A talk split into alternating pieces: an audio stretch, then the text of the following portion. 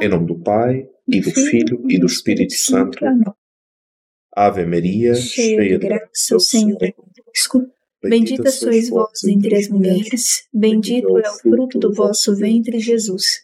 Santa Maria, Mãe de Deus, rogai por nós, pecadores, agora e na hora da nossa morte. Amém.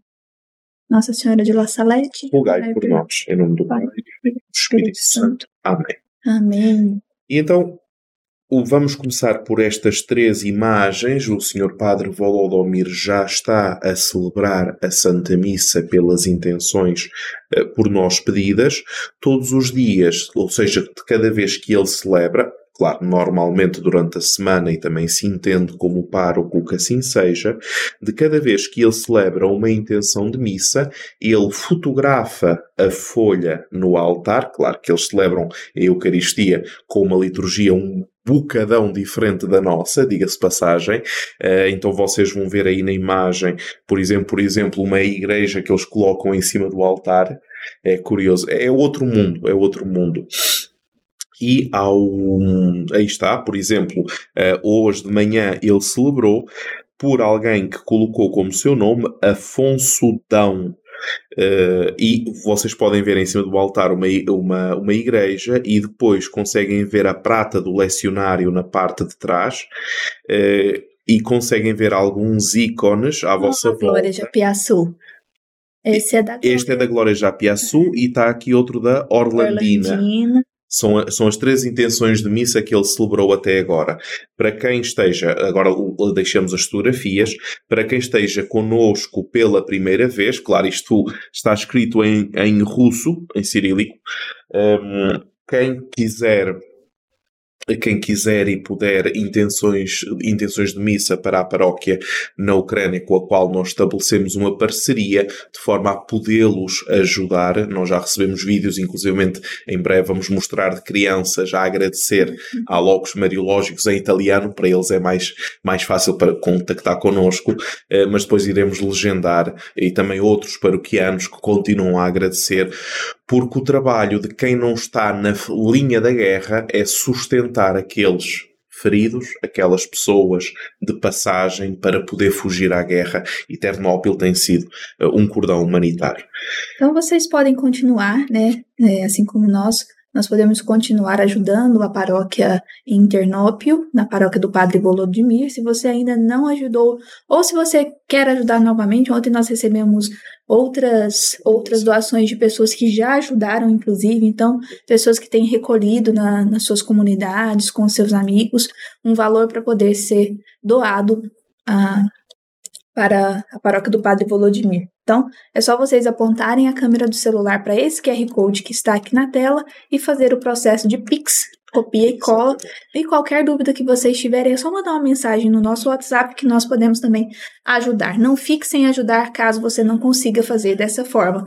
Então fale conosco que nós vamos te orientar. Exatamente. Relembrando que o Padre Volodomir não aceita doações, mas aceita apenas intenções de missa. É uma forma de, é uma forma de ajudar, mas por outro lado é uma forma, entre aspas, de dar trabalho, uh, de dar trabalho uhum. a quem todos os dias, como ele me relatou ao, ao, no WhatsApp, uh, ao telefone, uh, até à Páscoa conseguiram, da Páscoa para a frente foi, digamos assim, o ponto de passagem em que a cidade dele aos poucos se vai esvaziando, porque claro, com, com a guerra, como vocês podem imaginar, é, ah, aqui a gente encontrou ah, Afonso Adão, o genro, da Dina. O genro da Dina, muito então, bem. Pronto. Muito, então, muitos parabéns. Então, nada depois, Dina, para ele avisando que ontem foi celebrada a Eucaristia. Exatamente. Na intenção dele. Exatamente. Então vamos começar nosso podcast hoje. Exatamente. Então no podcast de hoje nós ontem falamos ou tentamos resolver estas eh, polémicas, inclusivamente a professora Carol já ouviu dizer a alguém que uh, é relativamente conceituado neste país um, por escrever acerca de Maria, dizendo que Melanie era uma pessoa. Os dois, né? Os dois que ficaram maluquinhos da cabeça, não é? Então, é então, claro. que hoje a mensagem já não tem mais sentido porque os dois ficaram loucos. Exatamente. E não apresenta fonte, não apresenta. Exatamente. Dados. Apresentam opiniões pessoais muito politizadas, já estamos habituados a isso, mas nós aqui na Logos fazemos o contrário. Nós, graças a Deus, não precisamos de corrigir ninguém. A única coisa que nós precisamos de apresentar é as fontes, porque Mariologia sem fontes não se faz. Então, assim sendo, nós hoje vamos apresentar, ontem apresentámos muito da história, do contexto eclesial, etc., da vida dos dois, para limpar, digamos assim, para dizer a vida dos videntes foi esta, textualmente, a partir das fontes. E aqui há uns tempos atrás tivemos alguém que nos questionou sobre a imagem do Cristo Misericordioso, não é? Uh, e nós ficamos um bocado, um bocado absortos, porque, eh, do género, vocês apresentaram uma imagem de Cristo misericordioso, tem que ter cuidado com o que vocês tiram da internet. E nós ficamos a olhar um para o outro porque que a gente saiba, não existe nada que a gente apresente no podcast seja da internet, a não ser alguma coisa de algum documento da Santa Sé, no site do Vaticano os documentos da Santa Sé estão lá, então às vezes, ou o Catecismo da Igreja Católica está lá em português, então às vezes podemos tirar alguma coisa de lá. De resto, todos os conteúdos que nós apresentamos provém sempre de bibliografia qualificada. Não temos esse hábito de ir buscar na internet e dizer porque sim, com opiniões de outros. Eh, isto é, é logo, é um centro de investigação e formação, como vocês sabem, que não tem espaço para uh, copiar, colar, vamos dizer assim. Muito bem, então, Hoje vamos falar acerca do segredo. O segredo foi redigido oito vezes. E, meu Deus, Nossa Senhora de Fátima, um segredo foi redigido oito vezes. A confusão que isto vai dar, a gente vai já, já vai explicar o porquê. Então, o segredo foi redigido oito vezes, três vezes por Maximino, quatro vezes por Melanie desde 3 de julho de 1851 até 1878, os videntes redigiram o segredo oito, uh, oito vezes. Uhum. As últimas duas vezes existem estes registros. E depois existe um outro registro que está na Congregação para a Doutrina da Fé que foi apresentado em televisão há pouco tempo e interpretado por um padre de La Salette, mariólogo, uh, na televisão e na televisão de TV 2000, que é a televisão da Conferência Episcopal Italiana, uh, lá em Itália, mas nem vai acrescentar nem vai tirar muito. Agora, vamos tentar fazer entender, antes mesmo de lermos a versão de, que foi apresentada em 1879 ao público, vamos tentar entender como é que um segredo é escrito. Antes disso, só quero sim, sim. dar um abraço aqui. É. Mandar um abraço para três irmãs, três religiosas. Ah, agora, deixa, deixa eu só não errar aqui. Filhas do Divino Zelo do Coração de Jesus, que é o ramo feminino dos rogacionistas. Então, também Sim, ah, são as irmãs. Agora já sei a irmã Cecília e a irmã Maria Eli. Exatamente. Milanês. E agora... São três irmãs que nós encontramos que são. Que é, nós falamos ontem de Santa Aníbal, né? Isso, que isso. ficou durante todo esse tempo nessa questão de, de La Salette. Certo. Né? E ele é o fundador. Exato. E a cofundadora é, é a Melanie. Então eu agora lanço um desafio a estas irmãs. Organizarmos dois dias de estudos sobre La Salette. Dois dias de estudos sobre La Salette, para de uma vez por todas existir em bibliografia oficial em língua portuguesa de uma forma séria, de A a Z, o que é La Salette, o que é que transmite e quais são as fontes. Se quiserem, entrem em contato connosco, que a gente cuida do resto. Pronto. Muito bem, está o desafio lançado. Nós somos assim. Mesmo. Exatamente. Então, então, então. Vamos então à questão do segredo. Eu vou-vos dizer a imagem normal que nós temos do segredo. Qual é que é?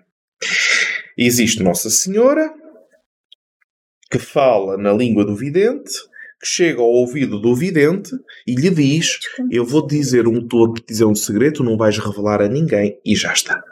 E o vidente, depois, quando acorda do êxtase, se entrou em êxtase em visão ou então na aparição, o vidente vai pegar num pedaço de papel, vai escrever o segredo exatamente com todas as vírgulas, acentos, pontos finais, Nossa Senhora, e vai entregar esse segredo, e esse segredo vai ser fechado num envelope e vai ser entregue ao pároco, ou ao bispo, ou quem quer que seja, e vai ficar fechado para sempre. Esta versão é muito estilo Fátima eh, e esta versão normalmente aparece como a versão, correto? Não é nada disso.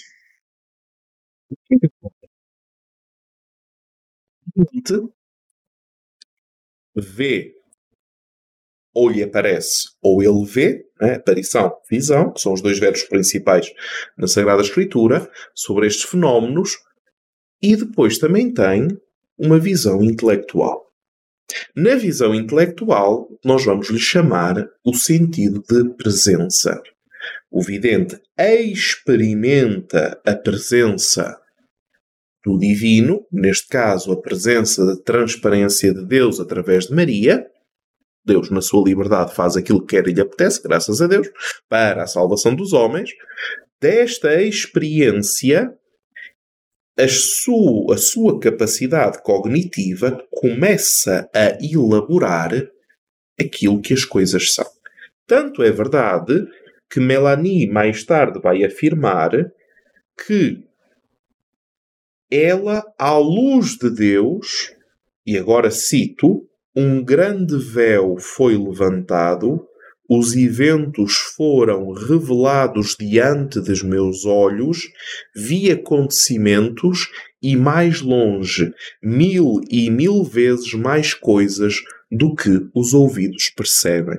Ou seja, o que eles estão a escrever nos segredos é o testemunho juntamente com a sua cultura, juntamente com a sua consciência, juntamente com o seu amadurecimento pessoal, juntamente com as suas outras experiências de fé, tudo junto, que vai produzir um texto, também de acordo com as suas competências, eh, nomeadamente literárias, conhecimento de outras palavras, conhecimento de uma linguagem formal, etc., que depois vai produzir uma versão. Depois dessa versão, eu penso que foi a primeira ou a segunda versão, aquela que está na Congregação para a Doutrina da Fé, é aquela de Maximino. Depois de uma versão, ao longo do tempo, foram, por diversas situações, foi-lhes pedido que eles escrevessem o segredo, por obediência, etc. Nomeadamente, existe uma, uma, parte em que aparece o bispo a pedir que eles escrevam um segredo porque o Papa quer ler uhum. o segredo e eles obedecem, escrevem o segredo, ao contrário de Bernadette Subiru em Lourdes, que morreu sem revelar o segredo. E então, nesta experiência, eles vão escrever. Ah, escrevem diversas versões. Escrevem. Porquê? Porque a mesma experiência vai ser comunicada, verbalizada, escrita em diferentes fases da vida deles. Uhum. Então não é um não é que eles são secretários de Deus Nosso Senhor. Isto é psicografia, vimos isto no Espiritismo. Não são psicográficos. Não é um processo automático. Não é que Nossa Senhora disse ai e ele imediatamente escreve ai. Uhum. Isto é Bem, tudo menos aparições. Porque se a revelação de Deus é feita para o homem, se estas revelações ecoam a revelação, então a revelação precisa sempre de quê? De uma resposta consciente do homem. E quanto mais conhecida a revelação pública, melhor o eco, eu Exatamente. vou dizer numa palavra certa, numa palavra simples, mas melhor o eco sai. Exatamente. E chega, né? Exatamente. né? Exatamente. Então, quanto menos eu conheço a revelação, menos eu compreendo as revelações. Quanto Exatamente. mais eu conheço a revelação, mais fácil fica de compreender as revelações. Destas aparições, Uh, destas aparições aparece. Uh, aparece Destas edições? Destas edições, aliás. Obrigado. Destas edições aparece uma questão. E a questão é esta. Só a partir de 1900, 1858 é que se poderá colocar em público esta Uh, portanto, esta, este vamos lhe chamar este segredo. Segundo okay. eles, a pedido de Nossa Senhora, então, só a partir de 1858. Exatamente, ou seja, da experiência que eles fizeram Sim. de Deus através da transparência de Maria, a tal grande luz, etc., eles conseguiram discernir que a partir de 1858, então se pode colocar do lado de fora o dito segredo. O que é que acontece em 58? Justamente a aparição, da Nossa Senhora Bernadette Subiru. Ora, claro que. No as... meio disso tem a Imaculada? Exatamente, no meio disso tem a Imaculada, tem do, do Beato Pio IX, as duas crianças calam-se, guardam silêncio, só escreveram o segredo, ou aqui, claro, depois Melanie vai escrever de uma forma, Maximino vai escrever de outra. Ah, então não é verdade porque são diferentes. Não é isso. Tornamos a explicar. Pessoas diferentes têm experiências diferentes da mesma realidade. É disto que nós estamos a falar. E então, escrevem, portanto, o segredo, uh, eh, 2 de julho de 1851, uh, com a condição de enviar esta carta ao Papa através do Bispo. Beato Pio IX vai ler o segredo, vai se comover pelas verdades nele contidas, segundo, uh, segundo relatos da época. Depois, entretanto, nós dissemos ontem, surge uma fraternidade sacerdotal de La Salette, os padres uh, missionários de La Salette, vão perguntar a Pio IX, mas o que é que dizem os segredos? Pio IX vai responder: Queres conhecer o segredo de La Salette? A raiz do segredo é esta: se todos decidirem conscientemente fazer penitência, se não, se não decidirem conscientemente fazer penitência, estaremos perdidos. Em 1879 existe uma versão pública que Melanie coloca do segredo e que nós vamos ler e vamos nos ater um bocadinho a interpretações. Eu depois vou no site, uh, nós depois no site, no artigo que nós vamos colocar, lá estará. Esta é uma proposta de tradução, claro que o original é em francês da época, uh, de 1879. Um, Vamos nos ater um bocadinho, até porque é um pouco longo, para não dilongar muito no tempo, o que é que ele poderá significar. Claro, estamos a mais de um século uh, de, do, do segredo, muita coisa aconteceu, uh, e esta é apenas mais uma versão do segredo. Então, uma análise requeriria a primeira, as tais cartas que foram para o Beato Pio IX uh, e que ainda existem, mas depois disso as outras edições não são para colocar de lado. É um, sempre uma questão de uh, não tanto o colocar de lado da questão, mas ir muito, muito, muito ao encontro, um, como dizer, tentar compreender contextos. Uh, não entrar naquele jogo de ah, eu conheço um segredo que Nossa Senhora revelou que os outros não conhecem e então eu vou fazer aqui o meu, o meu grupinho que tem estes conhecimentos que os outros não conhecem, etc. Uhum. Isso chama-se ocultismo, minha gente. Chama-se ocultismo, não se chama cristianismo. Muito é, bem. Antes só de, de, nós lermos o texto, queria é uma, ter uma pergunta. É, por que será que Nossa Senhora fala em segredo? Muito bem, Kénia, essa é a pergunta típica que, que nós que é colocada 300 mil vezes e nós temos que ir à revelação. Ora, na revelação existe, se eu não estou enganado, em Mateus, se eu não estou enganado em Mateus, existe o chamado segredo messiânico. Ora, o que é o segredo messiânico? No fundo é isto a revelação, está bem? A revelação é feita de forma progressiva, de forma gradual. Daqui acompanharam. Uhum. Então Jesus vai revelar a sua identidade através dos seus atos, através dos seus gestos, e nunca vai dizer que é Deus são os outros que, olhando para aquilo que ele disse, fez e foi, o reconhecem como Deus. Pelo contrário, ele ainda pede várias vezes para que não seja divulgado. Exatamente. Né? Os milagres, por exemplo. Né?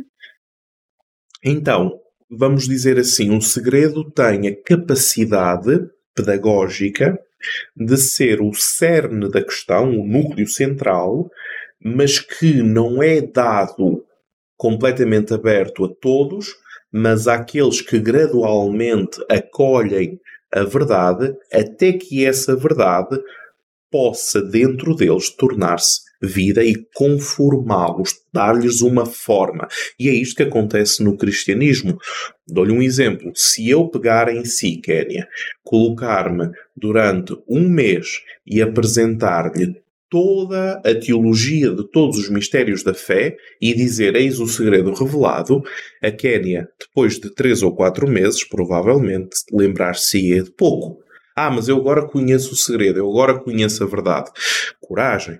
Mas se nós o fizermos gradualmente, dia após dia, este segredo que poucos têm consciência vai tomar forma dentro de si, na sua estrutura pensamento, na sua psicologia, nos seus sentimentos, na forma como a Kénia reza. Isso. É, então é como se fosse uma forma também pedagógica de é, amadurecimento. Sim. Até Sim. pessoal do próprio do próprio vidente. É como se estivesse fermentando ali. É. A maior aparição que existe de Deus Nosso Senhor é a sua encarnação. Jesus é a maior teofania que rebenta portas de uma vez para sempre. E a ressurreição que eles não compreenderam. Eles não compreenderam. Demoraram, esperou a vinda do Espírito Santo para poder. Exatamente. Né, e já caminhavam com ele três anos. Exatamente. E viram e ouviram e tornaram a ver e tornaram a ouvir, e mesmo assim. E tantas outras vezes, né? Que ele falou, por exemplo, em parábolas, então fala de cada, para cada um de uma forma né, até que chegue o ponto de o pai ser revelado. Exatamente, exatamente. Não é uma questão assim, porque a gente fala de segredo como se fosse assim, nossa, ou é uma questão de preferência, Nossa Senhora conta algumas coisas para alguns e para os outros não, né? Ou uma questão de curiosidade mesmo, é isso. que a curiosidade fica da, do nosso lado, né? Aquelas tantas vezes que nós escutamos que o terceiro segredo de Fátima não tinha sido revelado, então a gente já estava esperando uma catástrofe mundial, né, que ninguém ia poder sair uma vez, né, que ninguém ia poder abrir as portas de casa, nem se fosse da família, três dias de escuridão, aquela coisa toda. Então a gente se atém muito mais na questão de ser segredo do que realmente do que compreender que a revelação já aconteceu. E nos elementos periféricos Todos gostamos de um drama, é como o livro do Apocalipse. Para quem está a fazer demonologia e angiologia, todos nós temos um pouco na, na, na ideia o anjos e demónios no Apocalipse, não é? Mas nós olhamos para a Sagrada Escritura e os Evangelhos têm muito mais de anjos e demónios do ponto de vista essencial, revelativo, do que o Apocalipse. Sim. Mas a gente gosta das firulas. Ah, a gente gosta. Ui! Somos humanos, somos humanos. Então vamos para, então, o, segredo. O segredo, portanto, em 1879, Melanie revela uh, o segredo. Um, eu vou dizer uma outra versão, no sentido que eu já expliquei até agora, e que diz o seguinte: agora és tu. Melania, o que vou revelar a você agora não deve permanecer em segredo para sempre. Até 1858, que é o ano das aparições da Mãe de Deus em Lourdes, você poderá torná-lo conhecido. Os sacerdotes, que são servos do meu filho, precisamente eles, com a vida dissipada e a ganância de dinheiro, tornarão possível a manifestação da ira do Todo-Poderoso.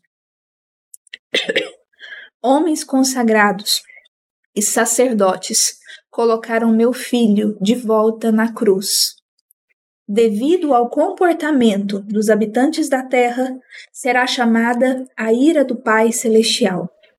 Os chefes de Estado e os povos esqueceram a oração e a penitência. O diabo será chamado de volta por essas estrelas que se tornaram escuras e cheias de erros.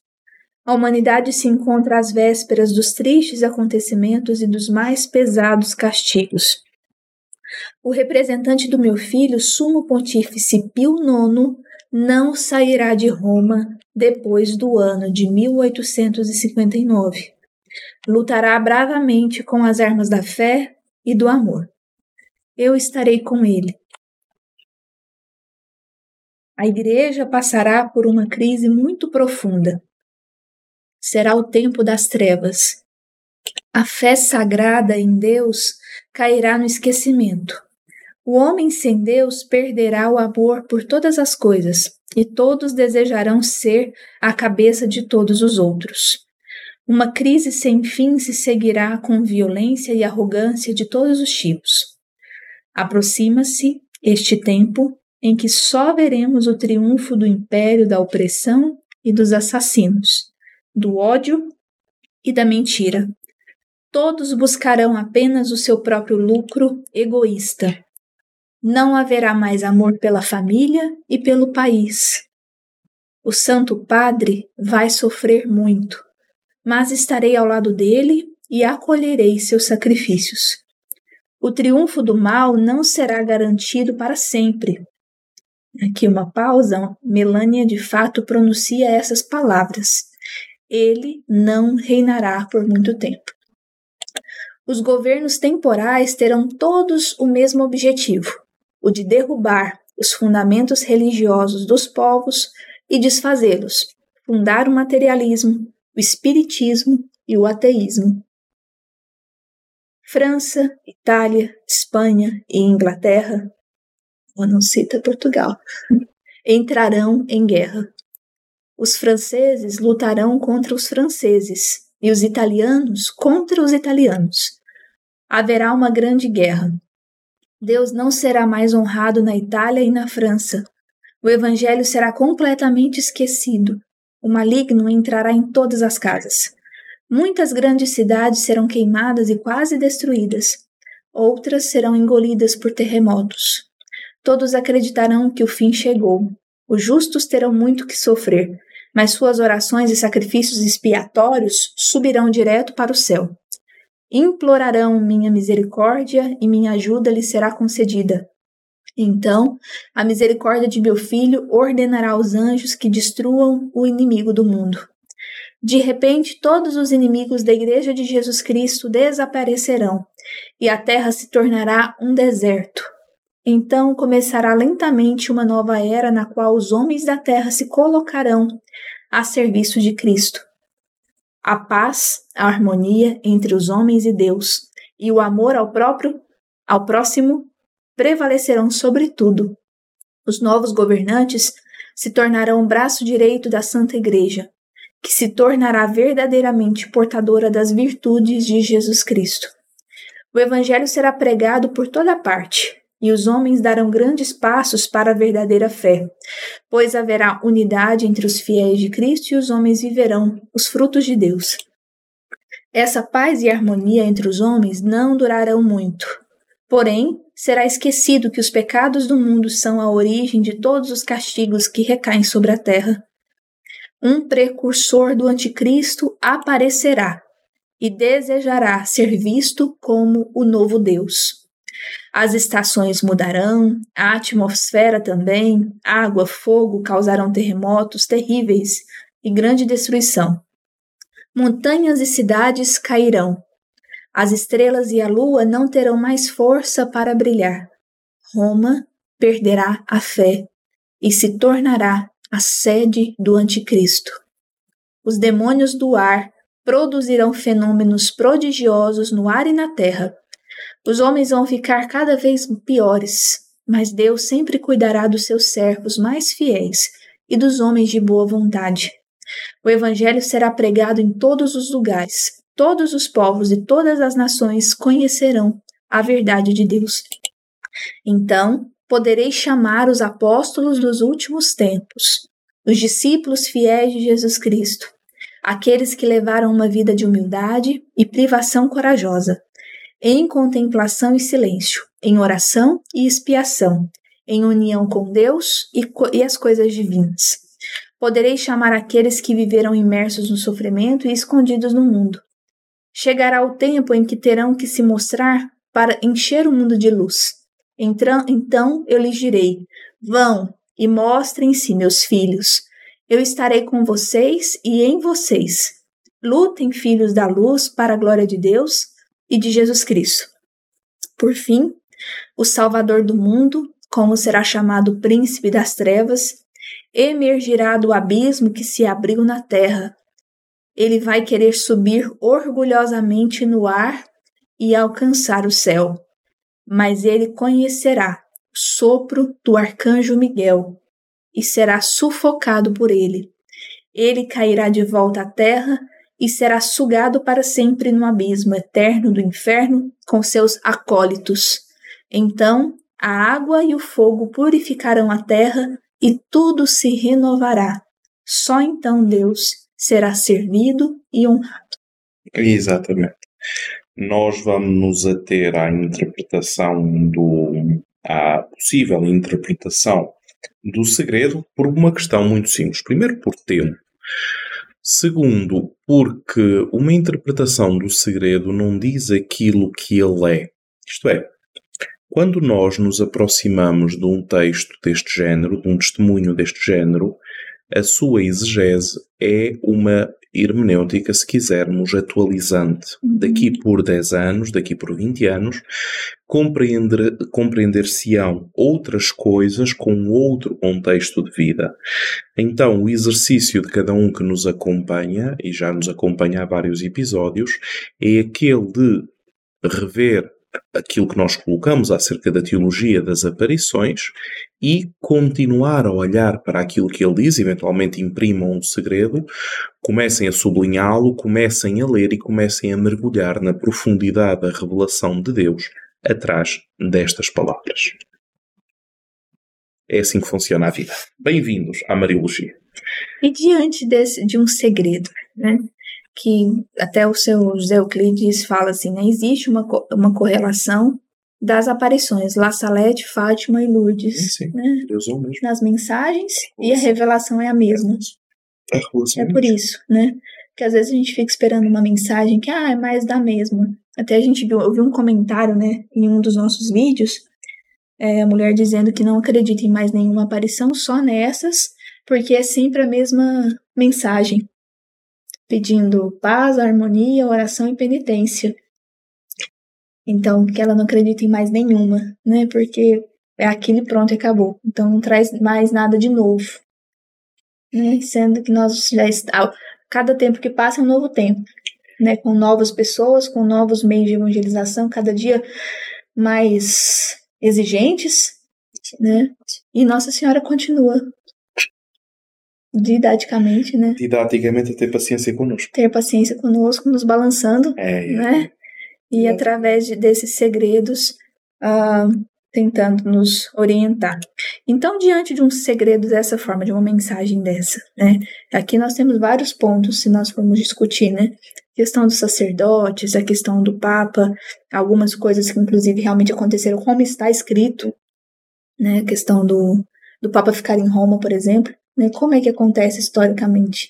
Acho que nós falamos já disso essa semana, mas talvez as pessoas tenham gente aqui pela primeira vez. Sim, tem o problema dos Estados Pontifícios, não é? Uhum. Quando os Estados Pontifícios começam a terminar, temos um problema, e depois, claro, a maçonaria que queria deitar ao, ao rio Caixão do Papa do Beato Pio IX, eh, temos o problema da queda dos Estados Pontifícios, o que vai gerar o chamado montanismo e ultramontanismo, ou seja, aqueles que são favoráveis, quase partidários políticos, uh, do, da restauração dos Estados Pontifícios, e o Papa que se sente completamente ameaçado, porque as posições pontifícias são, são retiradas umas atrás das outras. Ou seja, eh, ter uma igreja conturbadíssima sempre existiu.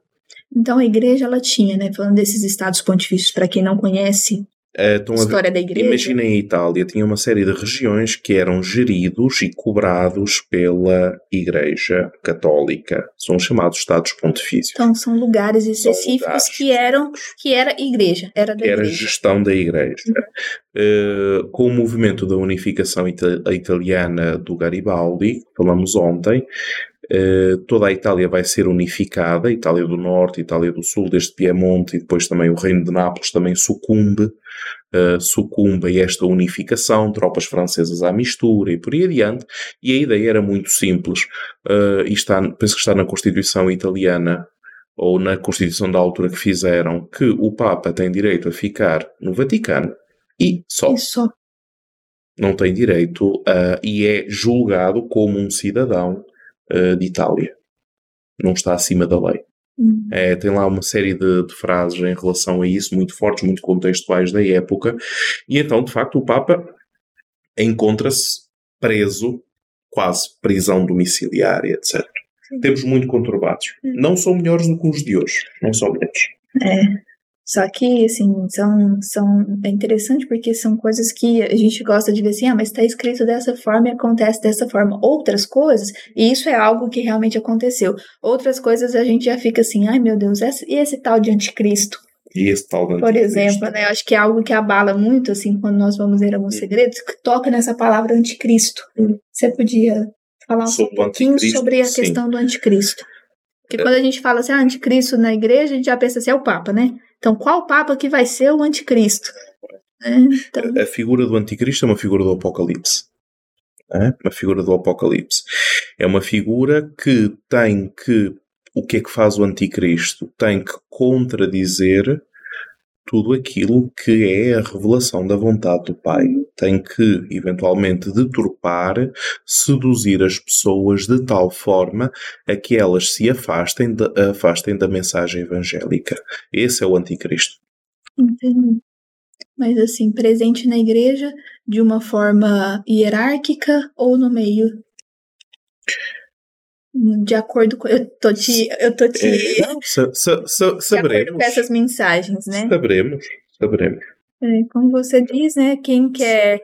É, como é que você fala? Quem quer estudar sobre isso, né? Coragem.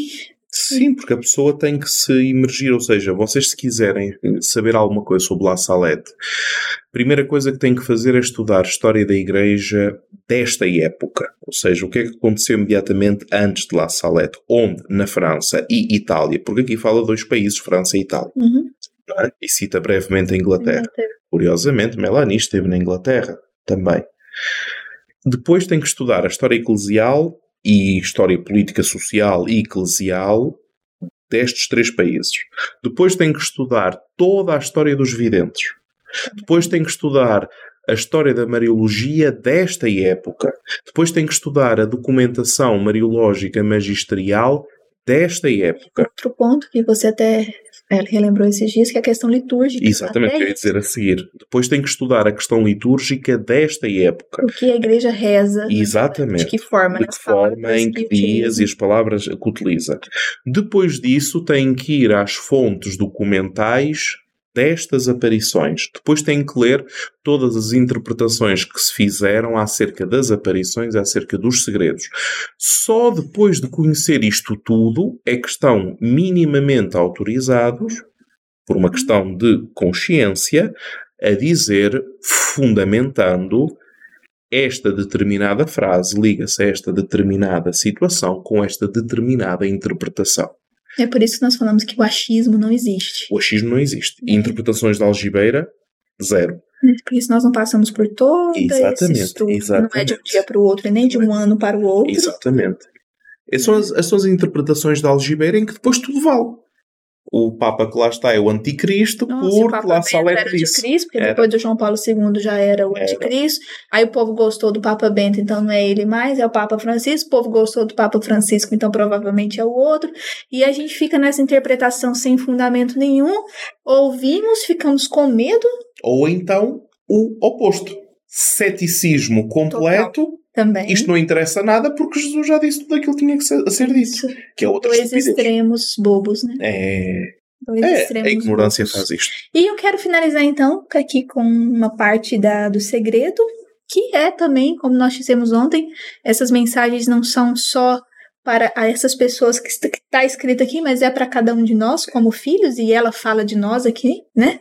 E aí ela diz assim: que no final de tudo, para cada um na nossa vida, né? Que o nosso final ou é a morte ou a parousia. Exatamente. Provavelmente a morte, não sabemos. É. então, enquanto não vem a parousia, que né, nós possamos assim fazer como a Virgem Maria nos pede, vão e mostrem-se, meus filhos. É. Não se escondam, eu estarei com vocês e em vocês. Lutem, filhos da luz, para a glória de Deus e de Jesus Cristo. Isso. E essa é não só a nossa missão do, do lado é. de cá, mas a missão de cada um de vocês, em particular, né, na sua vocação, na sua missão, no seu chamado que Deus faz para você. Isso. Não só para um grupo, ou para graduados ou não, Exato. Mas Nossa Senhora escolhe aqui duas crianças, como é comum, escolheu Bernadette, escolheu os pastorinhos e tantos outros, outros, e por muitas vezes não capacitados nem um pouco, do, ao nosso ver, né? Uhum. Então, dessa mesma forma, Deus também nos escolhe para que nós possamos continuar tendo coragem de ir e mostrar. Exatamente. O nosso Senhor. Amém. Amém. É. E assim nos despedimos no podcast de hoje. Lembrando que na próxima semana será a reta final da nossa jornada das aparições. Segunda a sexta nós estaremos aqui às 9 horas da manhã. E esse final de semana vocês têm uma missão. Cada um de vocês tem a missão de trazer três pessoas para o nosso podcast e também, claro, para a nossa Masterclass, que será no dia 11 de maio, às 20h30 horas. Exatamente. Dito isto, até amanhã às 14. Quem está no curso de Exato. demonologia, amanhã às 14 estaremos juntos. Exatamente, iremos tratar daquilo que é dentro do ambiente paulino, joânico e dos autores, dos outros autores das cartas católicas mais Apocalipse. Afinal, isto de demónios, querubins, serafins, potências do ar, etc, etc. Isto no final, do ponto de vista dogmático, que valor é que tem? Dito isto, até amanhã. Deus quiser. Deus quiser. Tchau, Deus. gente.